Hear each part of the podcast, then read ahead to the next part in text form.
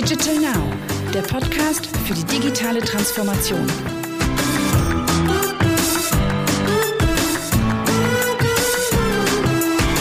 Herzlich willkommen zu einer neuen Episode unseres Valentic Podcast. Heute haben wir einen ganz besonderen Gast, Achim Koch, Manager für Produktqualität im Bereich Customer Experience und Network Quality bei Toyota. Zusammen mit Projektleiter Torben Stehmann vom Hamburger Team der Valentic Business Analytics berichtet er vom neuen eCare-Bot, den Toyota gerade ausrollt. Achim und Torben nehmen uns mit in ihr Projekt und berichten aus fachlicher und technischer Sicht, wie der eCare-Bot der Toyota funktioniert, was die Herausforderungen im Projekt waren und welche Anwendungsfälle es für die nahe Zukunft noch gibt. Und wenn es dann soweit ist, dass unsere Moderatorin Diana vom Bot angerufen wurde, erfahrt ihr es hier. Abschließend noch eine Bitte. Nicht das Wischwasser vernachlässigen. Viel Spaß beim Hören. Hallo, liebe Podcast-Freunde und herzlich willkommen zu Digital Now, dem Podcast zur digitalen Transformation. In unserer Podcast-Folge vom Mai haben wir bereits beleuchtet, was Conversational AI ist und wie diese Technologie zur Wert- und Effizienzsteigerung in Unternehmen beiträgt. Deswegen tauchen wir heute noch tiefer in das Thema ein und werden uns einen konkreten Anwendungsfall unseres Kunden Toyota genauer ansehen. Dafür haben wir zwei Experten eingeladen, die das Thema für uns näher beleuchten. Das ist auf der einen Seite der Achim Koch von Toyota Deutschland GmbH. Er ist Manager für Produktqualität im Bereich Customer Experience und Network Quality und mein geschätzter Kollege und Conversational AI-Entwickler Torben Stehmann, der bei Valentic der absolute Experte auf diesem Gebiet ist. Achim, Torben, schön, dass ihr da seid. Stellt euch doch mal bitte kurz vor. Ja, hallo zusammen. Also mein Name ist Achim Koch, wie schon gesagt. Ich bin bei Toyota Deutschland verantwortlich für Produktqualität. Das heißt, alles, was mit unseren Fahrzeugen Toyota und Lexus mit der Qualität, mit der technischen Qualität zu tun hat, läuft über meinen Schreibtisch und den von meinem Team. Und ja, wir kümmern uns darum, dass die Fahrzeuge bei unseren Kunden in Ordnung sind und wenn immer was dran ist, dass so schnell wie möglich die Lösung da ist. Ja, danke Achim. Torben. Ja, hallo, ich bin Torben. Ich äh, bin Conversational AI Entwickler und Conversational Designer ähm, bei der Valantic Business Analytics und ich habe jetzt äh, unter anderem den heute besprochenen Bot für die Toyota GmbH, aber auch viele andere Bots für die Toyota GmbH entwickelt ähm, und freue mich auf äh, ein produktives Gespräch. Ja, vielen Dank für die nette Vorstellung, ihr zwei. Um unsere Hörerinnen und Hörer jetzt nicht länger auf die Folter zu spannen, kommen wir doch einmal direkt zum Thema. Achim, hättest du jemals gedacht, dass dich in der Zukunft dein Auto anrufen kann? Naja, ähm, zumindest haben wir mit der Einführung von dem Notrufsystem eCall, was in 2018 eingeführt wurde, äh, in Europa, die technischen Voraussetzungen, ne, da wir seitdem eine SIM-Card im Fahrzeug haben. Das heißt, die Möglichkeit besteht also. Aber ehrlich gesagt, kam es mir bislang nicht in den Sinn, dass sowas nötig sein könnte. Erst in unserem gemeinsamen Projekt eCare, wo wir jetzt drüber sprechen, wo wir nach Lösungen gesucht haben, wie können wir einen Kunden so schnell wie möglich und vor allem jederzeit informieren, sobald ein technisches Problem auftritt. Da habe ich erkannt, dass sowas von einem Menschen nur sehr, sehr schwer sichergestellt werden kann. Also am besten wäre, das Auto übernimmt das. Hm, ja, ich äh, kann davon ein Lied singen, denn ich hatte gerade vergangene Woche das Problem, dass mein Auto nach einer knapp 600 Kilometer langen Autofahrt einen niedrigen Ölstand gemeldet hat und ich diesen prüfen sollte. Das wurde mir jedenfalls über dem Display meines Tachometers mitgeteilt. Naja, und jetzt stand ich natürlich vor der Herausforderung, was ich denn überhaupt für ein Öl benötige. Das hätte mir sicher auch euer E-Care-Bot vielleicht sagen können, beziehungsweise er hätte mir auf jeden Fall weiterhelfen können. So musste ich erstmal im Benutzerhandbuch nachgucken von meinem Auto, beziehungsweise ich musste das Handbuch tatsächlich erstmal suchen, weil so oft braucht man das ja auch nicht. Und habe dann herausgefunden, was denn mein Auto für ein Öl braucht und wie ich denn auch den Ölstand messe, weil sowas macht man ja auch nicht jeden Tag. Achim, wie hätte das denn der E-Care-Bot gelöst? Also für den Bot gibt es da zwei Möglichkeiten. Kommt drauf an, wie viel Öl dem Motor fehlt. Also fehlt wirklich sehr, sehr viel und eine Weiterfahrt ist ein Risiko, würde der Bot praktisch sagen, bitte nicht weiterfahren, Fahrzeug an einem sicheren Platz abstellen Und dann würde der Bot eben den Eurocare, also die Euro Assistant informieren, um dann eben das Fahrzeug zu transportieren. Ist dann tatsächlich nur Öl nachzufüllen, auch da würde der Bot nicht den Kunden sagen und dem Fahrer sagen, was er wie nachfüllen soll, weil davon gehen wir aus, dass das nicht bei jedem so funktioniert, dass es auch für den Motor nachher gesund ist. Das heißt also, hier würde der Bot dem Kunden sagen, ne, bitte schnellstmöglich dein Autohaus kontaktieren und die können dir sehr schnell am Telefon eben auch dann sagen, was zu tun ist. Ne? Und ob eben auch jetzt der Fahrer, wo man sagt, okay, weil auch zu viel Motoröl, was nachher eingefüllt wird, ist nicht gut für den Motor. Ne? Also da kann man schon einiges falsch machen. Am besten ist es tatsächlich hier, das übers Autohaus zu machen. Okay, gut zu wissen, lieber Achim. Beschreib doch mal kurz für unsere Zuhörer eine klassische Situation eines Toyota-Kunden, wenn während der Fahrt eine der Warnleuchten im Dashboard angeht. Ja, tatsächlich überraschend für uns auch. Also in unserer eCare-Pilotphase hatten wir die Erfahrung, dass tatsächlich die Kunden das gar nicht immer wahrnehmen, dass eine Warnleuchte angegangen ist. Also besonders, wenn das Fahrzeug normal funktioniert. Ne? Also wenn nur die Lampe angeht und das Auto fährt normal weiter, dann ist es bei einigen Kunden eben nicht direkt so wahrgenommen, dass da irgendwas aufleuchtet. Auch die Bedeutung von so einer Warnleuchte ist nicht sofort jedem klar.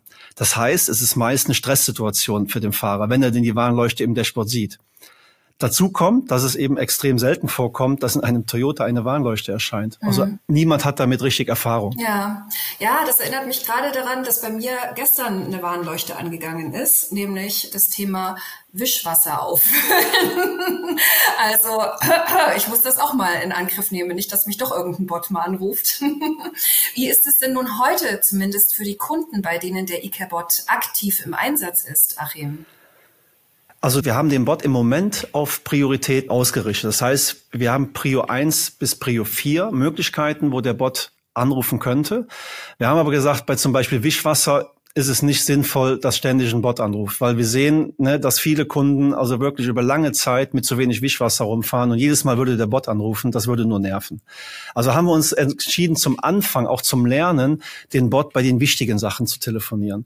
Also da, wo ein Fahrzeug wirklich nicht weitergefahren werden soll oder wo eben dringend ein Termin in der Werkstatt gemacht werden soll, damit das Fahrzeug überprüft wird. Ne, also Prio 1 und Prio 2 Fälle. Ist natürlich ausweitbar. Das heißt, wir lernen in der Zukunft, wie es ankommt, wie es funktioniert funktioniert und ob andere Themenfelder eben damit abgedeckt werden sollen. Ja, das erinnert mich tatsächlich so ein ganz kleines bisschen an Knight Rider von den 80ern. Kennt ihr ja vielleicht die schöne Serie mit David Hasselhoff und dem sprechenden Auto. Kit heißt das, glaube ich. ähm, ja, ich meine, aus Perspektive des Fahrzeughalters ruft ja das Auto den Fahrer an. Achim, sag mal, wie reagieren denn die Fahrzeughalter darauf? Ist doch sicherlich erstmal ein bisschen seltsam, solche Warnhinweise telefonisch über eine Roboterstimme zu bekommen. Wie ist das denn? Wie ist denn das Feedback eurer Kunden? Kunden? Also das Feedback kann man sagen, ist zu 100 Prozent positiv. Tatsächlich hatten wir, bevor wir den Bot aktiv hatten, das Autohaus anrufen lassen. Auch da war das Feedback positiv. Allerdings kam das rüber, dass der Bot eben, dass darüber der Kunde sich nicht so beobachtet fühlt. Also der Kunde hat den Eindruck, hier ruft mich meine App an. Ne? Also ist doch ein anderes Gefühl, als wie wenn ein Mensch anruft, also Autohaus anruft. Man, der Kunde fühlt sich da irgendwie beobachtet. Wieso weiß der, dass ich jetzt gerade hier die Fehlermeldung habe? Tatsächlich von einigen Kunden kam dieses Feedback rüber, dass die mehr zufrieden waren, als der Bot telefoniert hat. Und dazu kommt eben, dass wir nur in den Fällen anrufen, ähm, wie schon gesagt, Prio 1 und Prio 2, also nicht ständig den Kunden kontaktieren. Ne? Also da, wo es wirklich für den Kunden auch wirklich hilfreich ist, wo er echt ein Problem am Fahrzeug sieht. Ne? Deswegen auch dann 100 Prozent Zufriedenheit. Ja, okay, sehr schön. Das klingt auf jeden Fall sehr benutzerfreundlich, die Lösung. Aber sicherlich technisch gesehen ist sie doch ziemlich komplex, Torben. Du als Conversational AI-Entwickler, kannst du uns sagen, wie man sich das aus technischer Sicht vorstellen kann? Welche Prozessschritte genau gibt es denn hier? Also, aus Conversational AI-Sicht ist das Ganze natürlich relativ leicht, denn es ist im Prinzip nur eine Maschine, die Text vorliest von der Conversational AI-Ebene her. Das ist natürlich aber noch nicht die ganze Wahrheit, denn da drin sind noch viel mehr Systeme, die ineinander greifen müssen. Zum ersten Schritt, denke ich, muss ich nicht viel sagen. Das ist das Auto. Die Warnmeldung wird irgendwie generiert und wird dann an Toyota geschickt. Das wird bei Toyota über ein System angenommen, das nennt sich Task. Task priorisiert das Ganze, sortiert das ein und schickt das dann wieder weiter an unsere Cognigy AI Bot-Plattform, wo der Fehler entgegengenommen wird. Wir schicken dann, wenn der Fehler verifiziert ist, eine Anfrage an einen Telefon-Webhook von Audio Codes. Dieser wird dann das eigentliche Telefonat auslösen. Das heißt, wir brauchen die Kundendaten, unter anderem die Mobilfunknummer, um den Kunden anrufen zu können. Wenn dieser Anruf dann entgegengenommen wird, steigt ein wirklicher Conversational AI-Bot ein, der die Fehlermeldung und ein paar Zusatzinformationen vorliest und das Ganze dann abschließt, indem er eine E-Mail an den Kunden und an das Autohaus versendet. Das heißt, hier sind mehrere Systeme, die ineinander greifen und miteinander dieses komplette Produkt quasi abbilden. Okay, also ganz schön komplex. Torben, du hast jetzt gerade das System Task erwähnt. Die Fehlermeldungen für die Conversational AI kommt ja aus Task. Achim, kannst du mir ganz kurz erklären, was Task ist und uns noch ein paar Beispiele für Fehlermeldungen geben? Also Task ist eine Plattform, die einfach Daten im Händler-Dokumenten-Management-System, also praktisch alle Kunden- und Fahrzeugdaten analysiert und zusammenführt. Das wird dann zur Kundenbindung genutzt, zum Beispiel Inspektionserinnerung. Ne? TASK checkt also die Fahrzeugdaten im Händlersystem und sollten Fahrzeuge jetzt, ich sage jetzt mal, überfällig sein für die Jahresinspektion zum Beispiel, werden die dem Händler angezeigt. Er kann somit die Kunden kontaktieren. Das dient natürlich zur Kundenbindung. Ne? Im Fall von eCare kommt die Meldung vom Fahrzeug direkt zu Task. Wir haben dabei nur die Fahrgestellnummer und die Fehlermeldung. Wir wissen nicht, welcher Kunde und so weiter. Das Ganze wird dann über TAS aus diesem Dealer-Management-System rausgeholt und zusammengeführt. Dann werden diese Daten an den Bot, also wenn der Bot aktiviert wurde, werden diese Daten an den Bot geschickt und an das Autohaus. Dann hat das Autohaus praktisch auf einen Blick alle Informationen zu dieser Fehlermeldung. Das Autohaus kann in TAS diese Fälle bearbeiten und sich bestens für eine bevorstehende Diagnose in der Werkstatt vorbereiten. Das heißt, über Task hat er direkten Zugriff zum Werkstatthandbuch, zu den technischen Informationen, die diesen Fehler beschreiben oder diesen Fehler dann lösen können und kann sich somit gegenüber dem Kunden sehr professionell auftreten und vorbereiten und auch Zeit sparen. Nicht nur Zeit beim Autohaus, sondern auch Zeit beim Kunden. Ne? Der Kunde braucht also nichts zu erklären, gar nichts. Der Fehler ist da. Man kann also direkt anfangen, äh, die Diagnose entsprechend vorzubereiten und somit eben auf beiden Seiten ja auch Zeit sparen. Mhm. Und äh, Beispiele für Fehlermeldungen? Ähm, das Fahrzeug erkennt zum Beispiel einen plötzlichen Reifendruckabfall der in einer Reifenpanne endet, also wirklich in einem Platten. Ich meine nicht die üblichen Druckschwankungen, wenn man morgens kalte Außentemperaturen hat. Ne?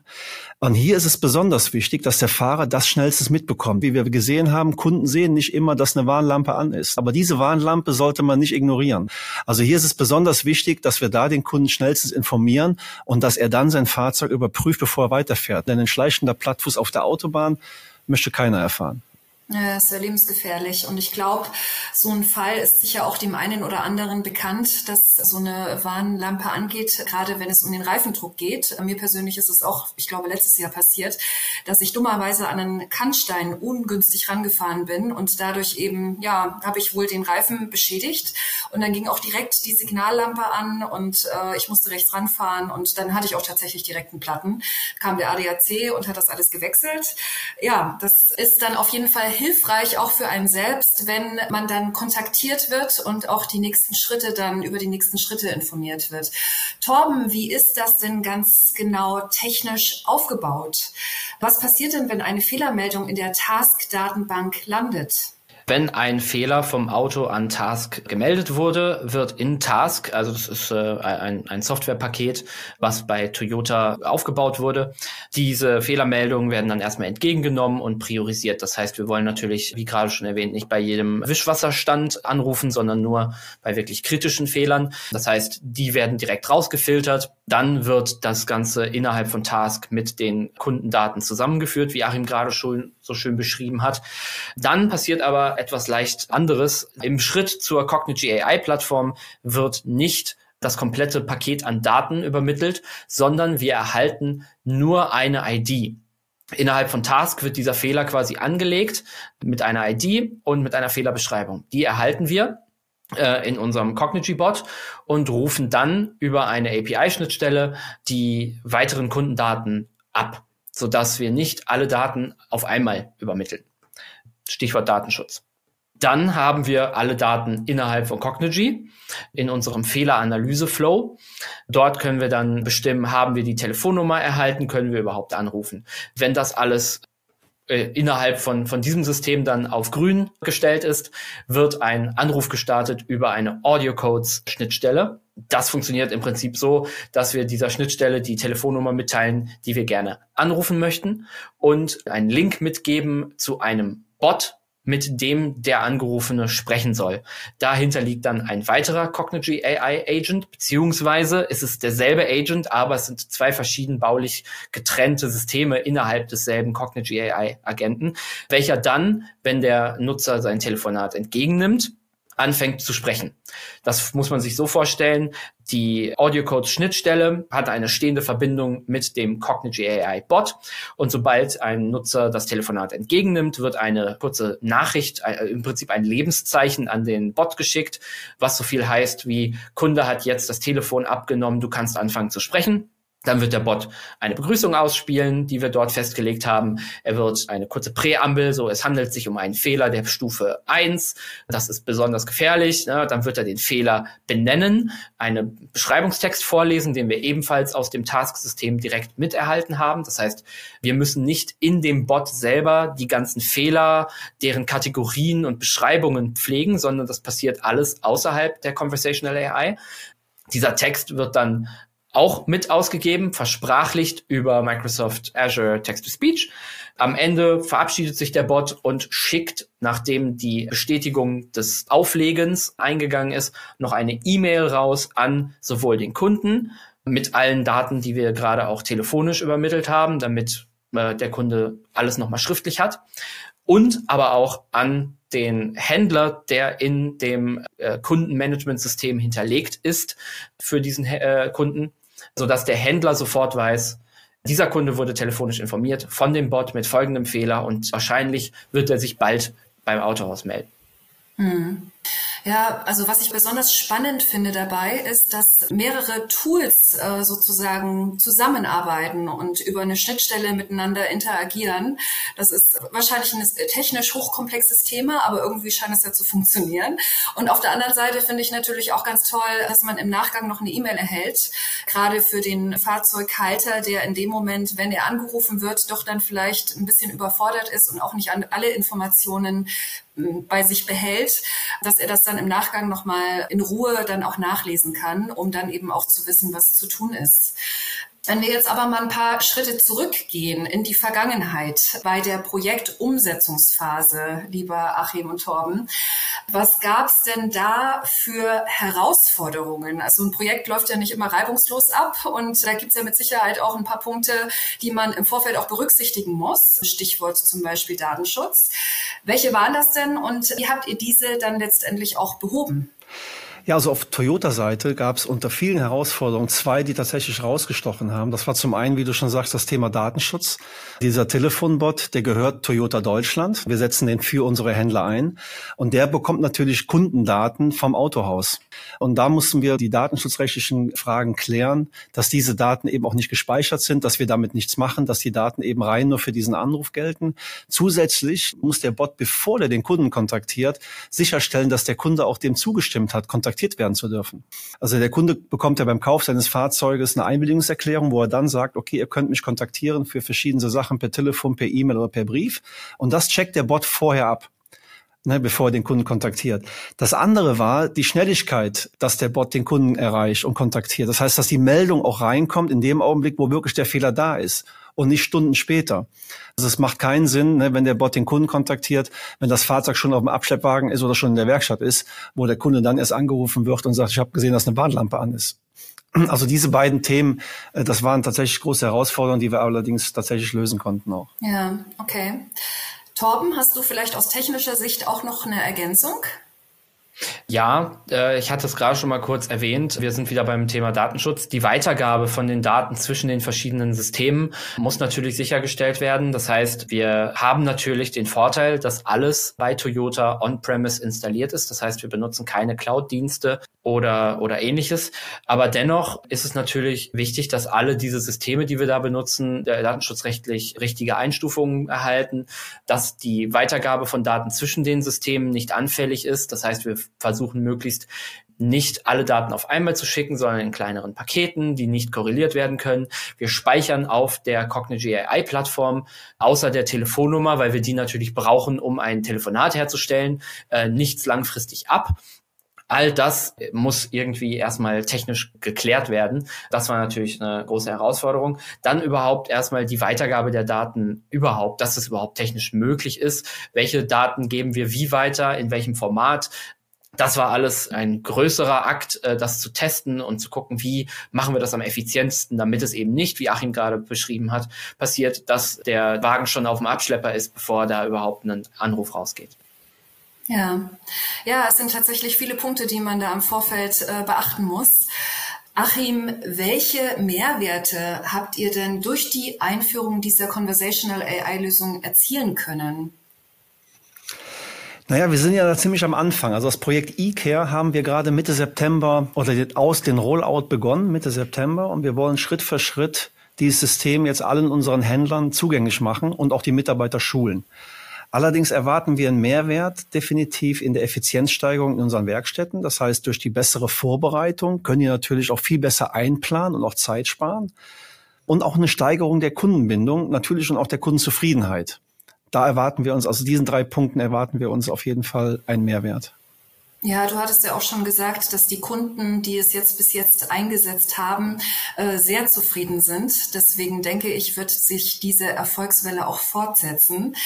Welche Potenziale seht ihr denn für die Zukunft für das Projekt? Achim. Also da komme ich nochmal zu deiner ersten Frage, dass das Auto anruft. Im Moment ist es ja so, der Bot ruft den Kunden an. Ne, also den, der als Kunde in der Händlerdatenbank hinterlegt ist und auch nur dann, wenn er eine Mobilnummer angegeben hat. Also wenn jetzt der, der Kunde seine Tochter fahren lässt, dann rufen wir tatsächlich ja den Kunden zu Hause an und nicht die Tochter, die gerade das Auto fährt. Das ist noch so ein bisschen ein Thema. Theoretisch könnte der Bot allerdings das Auto anrufen. Dann ist es ja egal, wer gerade fährt. Und an dem Thema arbeiten wir. Zusätzlich werden weitere Themenfelder in IKEA aufgenommen, die den Kunden von einem technischen Problem schützen sollen. Zum Beispiel wird erkannt, wenn die 12-Volt-Batterie schwächeln könnte. Das heißt, der Kunde wird informiert, entsprechende Verbraucher auszuschalten, um die Batterie während der Fahrt zu laden. Besonders bei Kurzstreckenfahrern ein Thema. Und das verhindert auch natürlich, dass du am nächsten Morgen, wenn es natürlich ein bisschen kälter ist, das Auto nicht anspringt. Sehr, sehr wichtig. Auch wird der Bremsen- und Reifenverschleiß überwacht. Also alles Themen, die sonst nur in der Werkstatt überprüft werden können, können wir so über den Bot äh, dem Kunden das Leben da ziemlich erleichtern. Ja, genau. Wir haben ja gerade schon erwähnt, dass wir in dem Bot aktuell nicht wirklich ein Gespräch führen, sondern einen Monolog. Das wäre natürlich auch noch eine mögliche Erweiterung, dass es, wenn es äh, Fehlermeldungen gibt, wo der Kunde wirklich selbst aktiv werden könnte, dass wir eine Art ja, Bedienungsanleitung versprachlichen und über den Bot steuern mit Rückfragen, dass wirklich eine Interaktion zwischen Bot und Kunde stattfindet. Vielleicht jetzt bei dem Thema Motoröl, was wir gerade hatten, dann eher nicht, aber man kann sich auch andere, äh, zum Beispiel das Wischwasser nachfüllen. Ne? Wenn das jetzt wirklich eine Fehlermeldung ist, die wir irgendwann mal rausschicken wollten, Leuten zu erklären, welche Klappe muss ich aufmachen, was muss da rein, äh, wie viel Grad haben wir es gerade und muss ich vielleicht Frostschutz mit dazu kippen, all solche Sachen und dann auch Gegenfragen vom Kunden annehmen zu können und beantworten zu können. Da kommen wir natürlich dann auch noch zu der Frage, welche Warnungen wollen wir überhaupt rausschicken und können wir eventuell weitere Filterungen benutzen, um zu entscheiden, was rausgeschickt wird und was nicht. Also wir hatten den Fall Wischwasser. Achim sagte, es gibt Leute, die fahren den ganzen Winter ohne Wischwasser rum. Ja, beim ersten Mal wollen wir das vielleicht nicht melden, weil wir, wir sind uns sicher, der füllt das bestimmt bald nach. Beim zweiten Mal denken wir uns, okay, jetzt ist die Lampe das zweite Mal angegangen, er wird das wohl bald machen. Beim fünften, sechsten, siebten, achten Mal vielleicht wollen wir den Kunden darauf hinweisen, so, du fährst jetzt seit einer Woche ohne Wischwasser rum. Vielleicht wäre es mal gut nachzufüllen. Das heißt, auch über die wiederkehrenden, Mel äh, die, die Häufigkeit der Meldungen innerhalb einer Zeitspanne, die Dauer zwischen ersten Auftreten und Beheben eines Fehlers. All solche Dinge können wir weiterhin be benutzen, um noch mehr Fehlermeldungen mit aufzunehmen in das System. Ja, äh, vielen Dank, lieber Achim, äh, für die interessanten Einblicke in euer Projekt und ganz, ganz lieben Dank auch an meinen lieben Kollegen, den Torben, äh, für deine fachliche Expertise. Am Ende des Podcasts würde ich von euch beiden gerne nochmal wissen wollen, Bot or not? Wie ist denn euer Fazit? Wie seht ihr die ganz konkrete Zukunft von Conversational AI?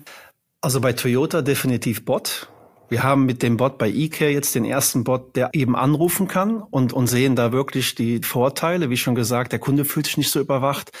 Die Möglichkeit, 24 Stunden, sieben Tage die Woche zu jeder Zeit zu kontaktieren. Also von daher haben wir diesen Bot jetzt auch schon erweitert in zwei weitere Systeme, wo wir diese Funktion nutzen und wir sehen dem positiv entgegen, dass da noch mehr kommen wird, definitiv. Auch von meiner Seite ist es natürlich ein klares Bot.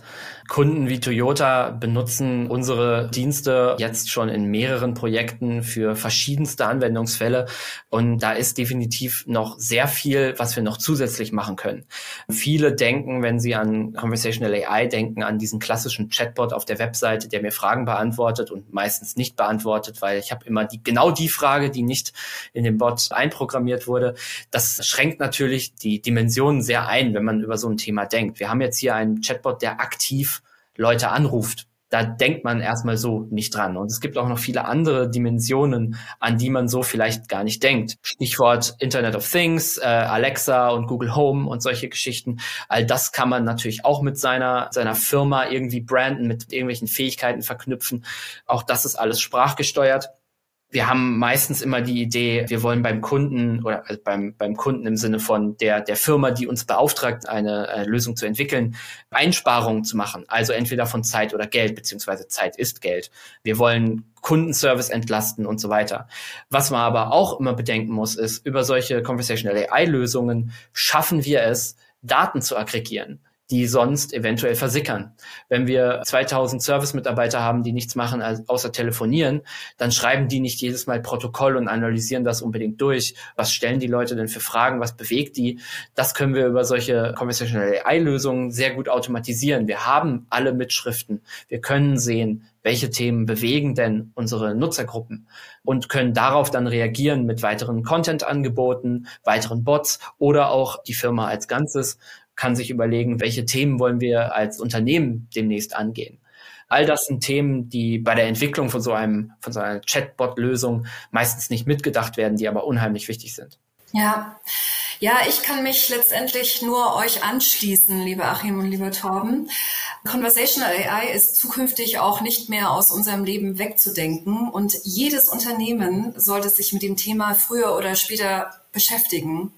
Conversational AI, auch wenn man das Wort kaum aussprechen kann und ich jedes Mal fast einen Knoten in der Zunge habe, kann eben viel mehr als nur die Eingangskommunikation eines Chatbots in einem Customer Center zum Beispiel. Also die Anwendungsgebiete sind tatsächlich grenzenlos und ich bin immer wieder erstaunt, wo man überall auch einen Bot einsetzen kann. Ja, in diesem Sinne bedanke ich mich bei euch, äh, bei unseren heutigen Gästen und natürlich auch bei Ihnen, liebe Zuhörerinnen und Zuhörer. Ähm, falls Ihnen jetzt beim Zuhören konkrete Fragen gekommen sind oder Sie mit uns gemeinsam im Rahmen eines kostenfreien Workshops Ihre Anwendungsfälle für Conversational AI identifizieren und entwickeln möchten, schreiben Sie uns doch gerne eine Anfrage an podcast.muc www.valantik.com. Ja, mein Name ist Diana Krüger und äh, ich bedanke mich sehr für Ihr Zuhören. Ich wünsche Ihnen einen wunderschönen Tag. Die Sonne lacht mir gerade ins Gesicht und äh, von meinem Podcaststudio aus. Und ja, bis zum nächsten Mal. Danke, Torben. Danke, Achim. Tschüss. Tschüss. Ciao.